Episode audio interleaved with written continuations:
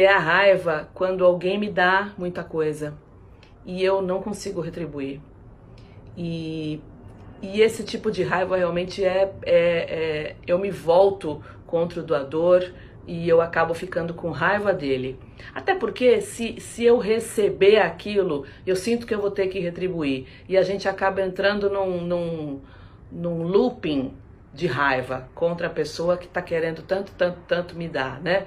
E, e, eu não consigo agradecer, eu não consigo tomar essa pessoa. Muitas vezes é uma pessoa que eu excluí da minha vida, que eu não aceito.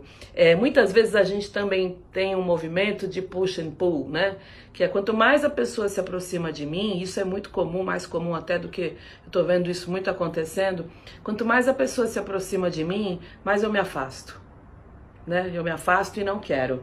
E aí, subitamente, né, nas relações, quando a pessoa se afasta, aí eu vou lá atrás dela. Esse efeito push and pull é devastador, ele é destruidor para as relações e e a gente, né, e também paralisa e esse tipo de raiva de não conseguir receber o que as pessoas estão me dando também é ruim e ele acaba é, é, se tornando uma raiva que pode virar uma depressão. Esse tipo da raiva, que é uma raiva que eu não consigo receber, é muito comum de pais, de filhos para pais, né? Quando os pais fazem muito pelos filhos e os filhos ficam naquele, naquele, né, numa posição muito infantil de push and pull.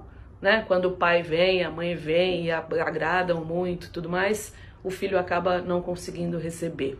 E aí quando os pais se, se, se afastam, enfim, né? É, os filhos reclamam e, e vêm atrás.